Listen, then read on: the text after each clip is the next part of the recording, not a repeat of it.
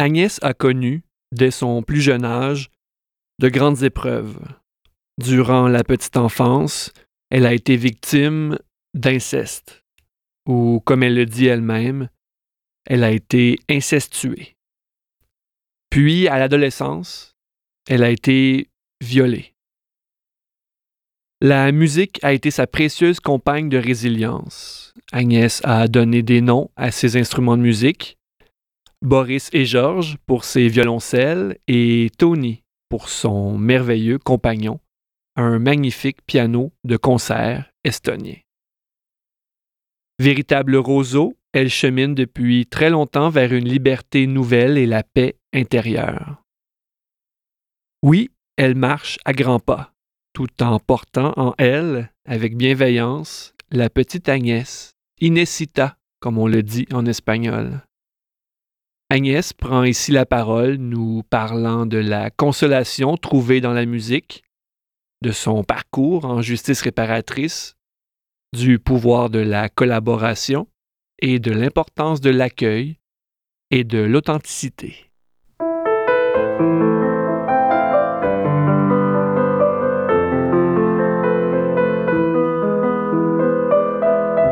Un grand merci. Merci de m'accueillir chez toi. Hein. merci, moi, ça me fait vraiment plaisir de te voir vraiment. Là, ça me fait. Je suis très, très contente parce que quand je t'ai rencontré, je sais pas, j'ai goût d'être en relation avec des gens. J'ai soif de ça, d'échanger, de partager, ouais.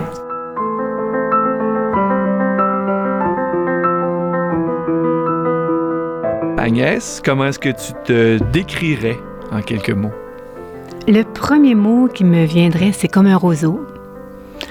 Comme un roseau, parce que comme l'histoire de Chêne et de Roseau, j'ai su vraiment m'adapter dans des situations très, très difficiles. Peut-être une autre chose que je dirais, c'est euh, comme une petite pèlerine, parce que j'en ai fait des pas pour me sortir du pétrin, c'est incroyable. Même dernièrement, j'ai l'impression que j'ai fait le tour de la Terre, comme une boucle. Ben, un être passionné, tu sais, comme euh, intense, on me dit ça, je suis très intense, des fois même des fois, je me sens un peu intense, moi aussi. Ça peut venir fatigant, mais ça peut être aussi très euh, pratique, je dirais. Voilà. Mais c'est ma couleur, je l'accepte, c'est comme ça. Ayant vécu une passion enfant, par la force des choses, je suis devenue un être très passionné. Puis il y a eu un miracle dans ma vie, je suis restée très enjouée. Et je fais des poèmes. On aime ça la poésie. Merci.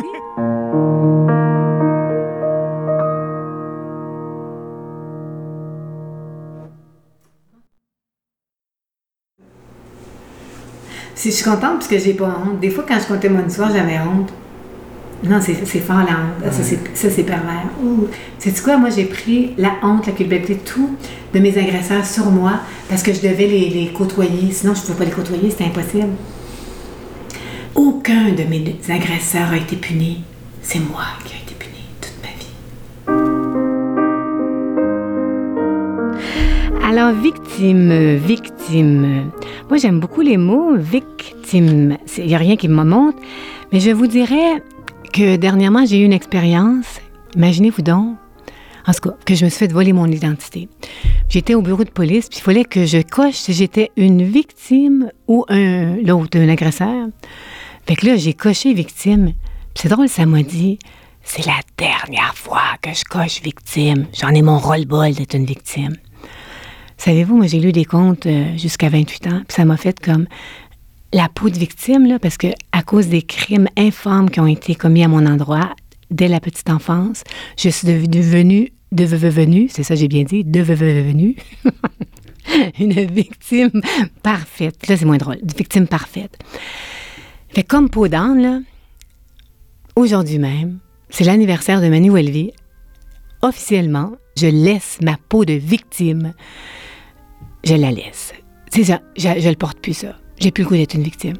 Fini, c'est assez. Voilà.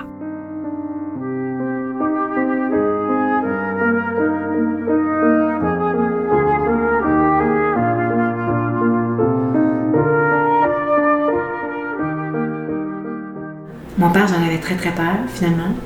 Puis ma mère était tellement méchante. j'avais, c'était un désert affectif, j'avais pas de point de repère dans mon enfance. C'est dur, hein? En tout cas, mais c'est fini. C'est ça qui est bon, c'est fini.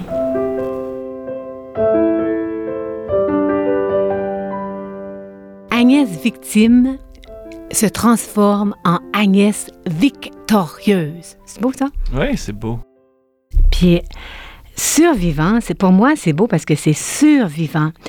Parce que qu'est-ce qui est le plus beau, hein? c'est comme euh, Boris Cyrulnik qui parle du petit canard, puis les survivants, les survivants deviennent pas des surhumains, mais des humains très, très, très humains. Mhm. C'est magnifique, Oui. ça. Je vais vous dire quelque chose. Moi, vous me donnez 25 millions, un milliard, je refais pas mon chemin. Absolument pas. Mais je suis comme Edith Piaf, je regrette rien parce que justement, une chance que j'ai pu me rendre à la boucle, parce que j'ai traversé, en tout cas, je, je vous le dis, là, j'ai traversé quelque chose, c'est clair.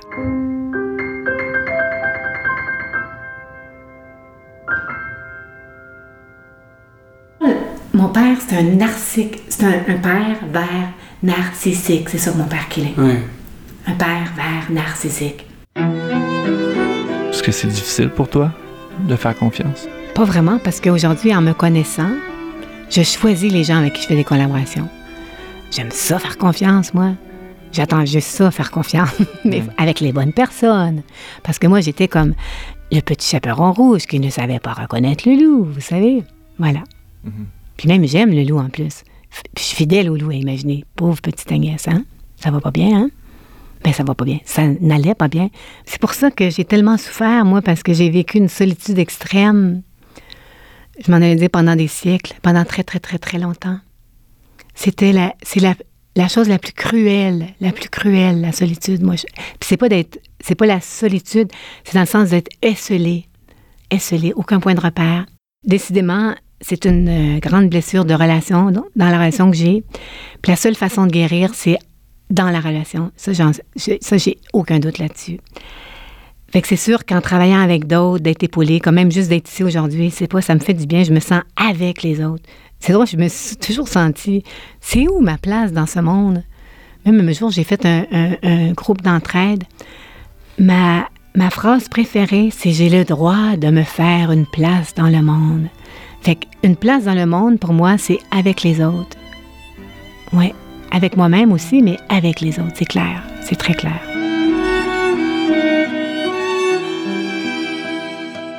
Celui qui a parlé, c'était tellement bien, parce que tous les actes qu'il a fait, c'est qu'est-ce que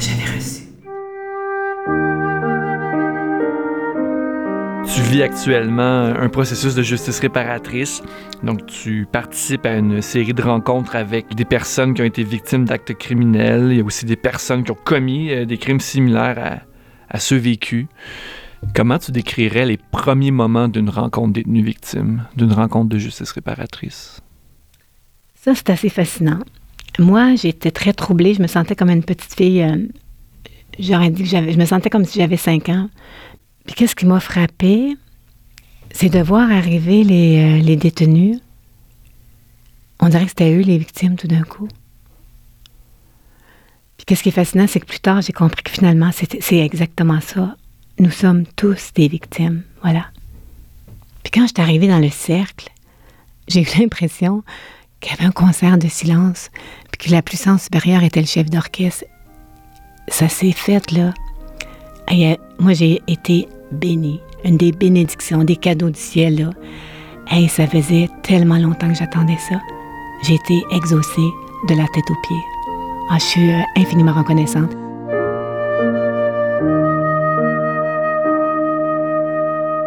La première peur que j'avais, c'était de revivre l'expérience douloureuse de ne pas être cru ou que mon histoire soit banalisée.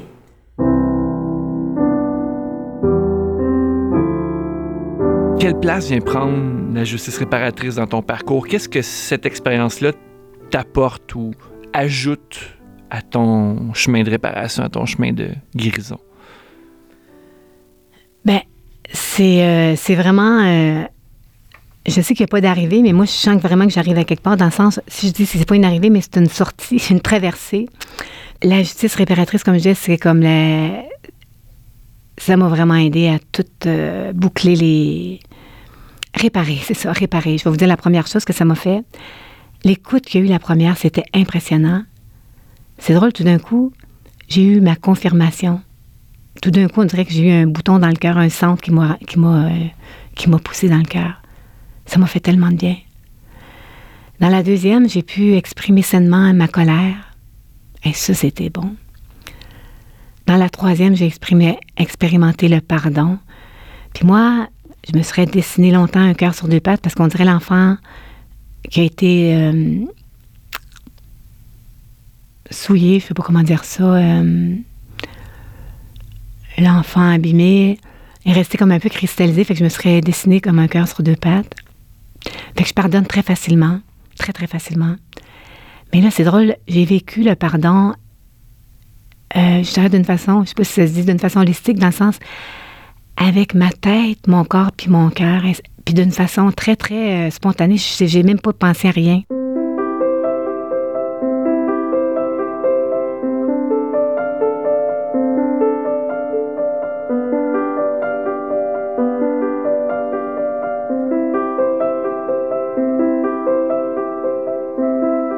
Moi, j'ai comme moyen de défense, je fais la sublimation puis l'idéalisation. Puis là, les, la quatrième rencontre, je suis revenue deux pieds sur terre. Puis là, j'ai vu, j'ai, appris comme euh, un peu maladroitement, mais quand même, j'ai expérimenté de dire ça, j'aime pas ça, ça, ça fait pas de sens, puis ça, ça, je vais exprimer ça très clairement. Je, puis en plus, je suis très contente parce que j'ai une cinquième rencontre, puis je sens que je vais faire la boucle. On dirait que je suis rendue dans la communauté. Tu sais, dans, dans mon parcours de guérison, j'arrive à être moi-même parce que c'est comme pour moi une, euh, comment dire ça, une image d'une petite communauté parce que c'est comme ensemble, égal, les uns avec les autres. Puis là, ça, ça me touche énormément, ça. Énormément. Comme ce message-là, -là, d'être ensemble, égal, avec. Ah oui, c'est beau. C'est puissant. Un des détenus, il a dit J'ai pas le goût de m'en aller. C'est drôle, j'ai compris qu'est-ce qu'il voulait dire. Parce que c'était comme si on se donnait, le fait d'être écouté, on, se redonnait le droit d'être, le droit d'être, la légitimité d'être, c'est ça. Ouais. J'avais une peur de briser le secret, l'alliance l'alliance avec ce pervers narcissique, aïe, aïe, je brisais notre secret. Puis là, j'ai écrit une lettre à ce pervers. J'aime ça dire pervers, je mets, je mets la couleur verte. Puis la couleur verte, c'est associé au foie, la colère. J'ai écrit une lettre que c'est fini, c'est fini, notre pacte arrête d'être là.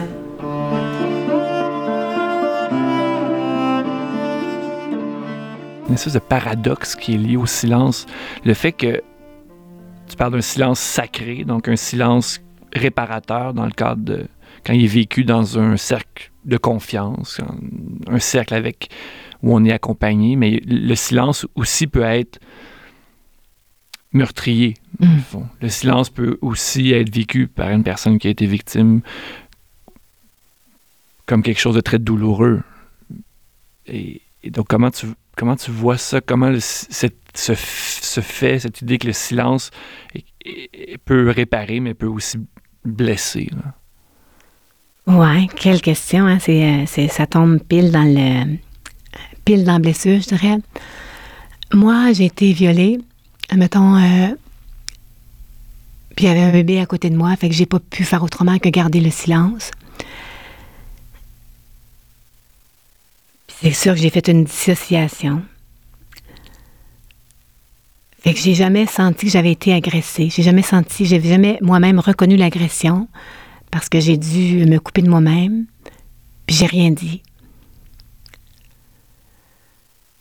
Mais euh, quand j'y repense, c'est la pire des violences. C'est ça qui a comme euh, qui a favorisé à, à ce que j'ai un volcan dans le ventre. Parce que le corps subit l'agression, c'est clair. La psyché subit l'agression. Non, c'est sûr, le silence, euh, ce silence-là fait pas de sens, c'est clair. C'est pour ça que je suis tellement même reconnaissante qu'aujourd'hui, vous me donniez la parole. Dans, justement, dans la première rencontre de justice réparatrice, ce que j'ai eu le plus besoin, c'est d'être entendu. je vais le répéter une autre fois. Mon plus grand besoin, c'était pas d'être écouté, c'était d'être entendu accueilli, accueilli. Je vais le dire une autre fois, accueilli. C'est drôle, dans les dernières années, je me suis fait cueillir. Il y en a qui font de l'accompagnement spirituel puis cueillent les gens. C'est dévastateur. Je prends conscience de l'importance d'accueillir. C'est très important pour moi. Ça permet justement à rétablir le mal qui a été fait dans le silence.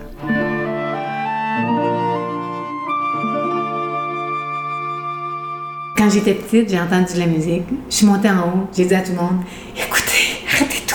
J'ai dit ça même Arrêtez tout. Personne n'entendait ce que j'entendais. c'est dur, hein? T'entends quelque chose, personne n'entend. Agnès, euh, quelle place prend la musique dans ta vie, mais surtout dans ton chemin de réparation, dans ton chemin de guérison? Euh, excuse-moi, la musique, je vais pleurer. La musique, c'est tellement beau. Il y avait une madame qui est allée dans les camps de concentration, puis elle a survécu par la musique, puis elle, dit, elle s'appelait Alice, elle disait Music is God. Moi, je dirais I love music. musique, c'est quelle place ça prend dans moi? Ça prend toute la place, même ça déborde, tu sais, parce que c'est invisible. Hein? C'est comme un rayon. C'est la musique, c'est le soleil dans moi. C'est pour ça que je rayonne, c'est parce que je suis pleine de musique.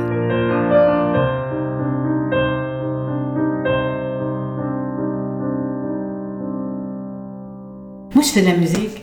Je sais pas je l'aurais fait parce que c'était ça qu'il fallait que j'aille un médicament. Ça a été mon, ma, ma source de résilience parce que la musique s'adresse à tous les corps, physique, intelligence, psychique, puis euh, cœur profond. C'est pour ça que ça m'a tenu.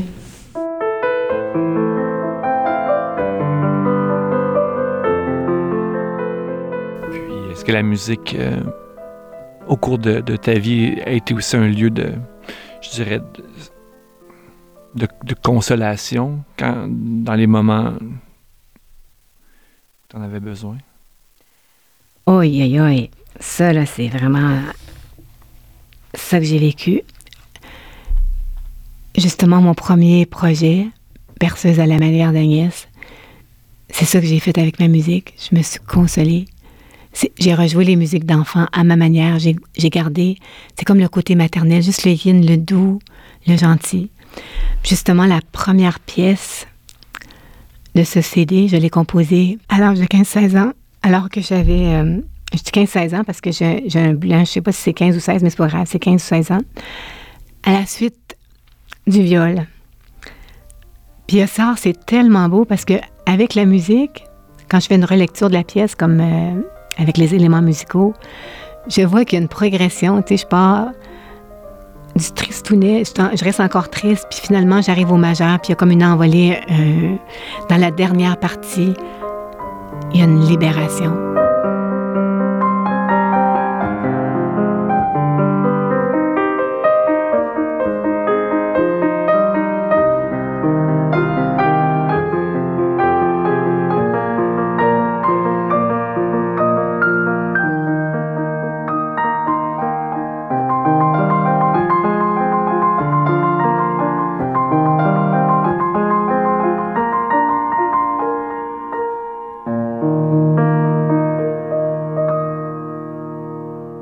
C'est grâce au piano que j'ai réussi à confronter, euh, tu sais, comme dans Jacob avec la bataille avec l'ange, là.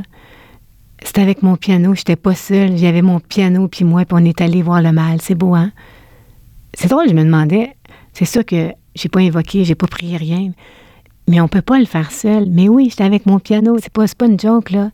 J'étais avec lui. C'est fou, hein? Puis tu sais, Inesta Sunrise, justement, il y a un cri le cri, le fameux cri. C'est drôle, hein? Entre la première partie et avant les trois tocs, mm-hmm. ça m'a pris 20 ans à être capable de composer la deuxième partie. 20 ans. Justement, ça fait le lien avec ce qu'on vient de dire. Ça m'a pris 20 ans à, à faire le cri que j'ai pas réussi à faire au moment que je me suis fait violer.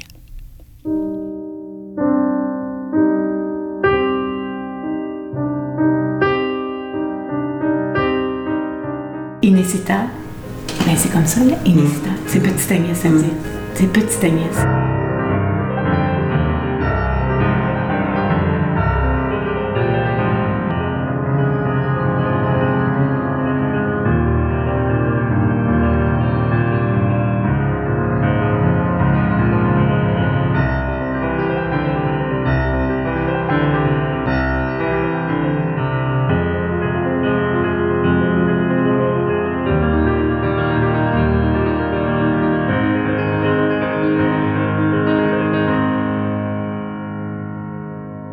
Qu'est-ce que la Agnès d'aujourd'hui voudrait dire ou demander à la petite Agnès de l'enfance? Euh... Ah, mon. C'est drôle. La première chose que je ferais, ça serait pas avec des mots. Je la regarderais avec des yeux qui la feraient sourire. Ouais. C'est drôle parce qu'à 5 ans, euh, comme j'ai expliqué, je me suis séparée en deux, puis la petite Agnès de 5 ans a pris soin du petit bébé, euh, du petit bébé qu'elle a été blessée. La petite Agnès, c'est l'enfant à jouer. Mais le petit bébé blessé, c'est comme devenu un tigre. Euh, un tigre enragé. Tu sais, un tigre blessé enragé là, dans la grotte, là. Ça m'a pris. 28 euh, ans à l'apprivoiser. Puis grâce à l'art-thérapie, puis j'avais participé à un atelier d'écriture. J'ai plongé, puis je suis allée la chercher. Je suis tellement fière de moi, là. Puis, euh, je suis tellement fière parce que elle n'est pas morte. Elle n'était pas, pas forte, mais vraiment, elle est revenue à la vie. C'est drôle, il va se passer un miracle, là. Ma nouvelle vie commence aujourd'hui. La petite Agnès et la, la presque morte Agnès vont s'unifier à nouveau, là. Puis là, aujourd'hui, Agnès vous dit, avec mes deux petites Agnès chéries,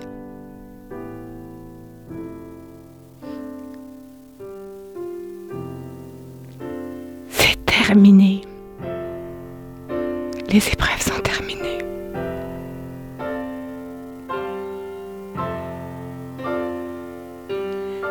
J'ai le goût de vous dire qu'on va jouer pour l'éternité maintenant.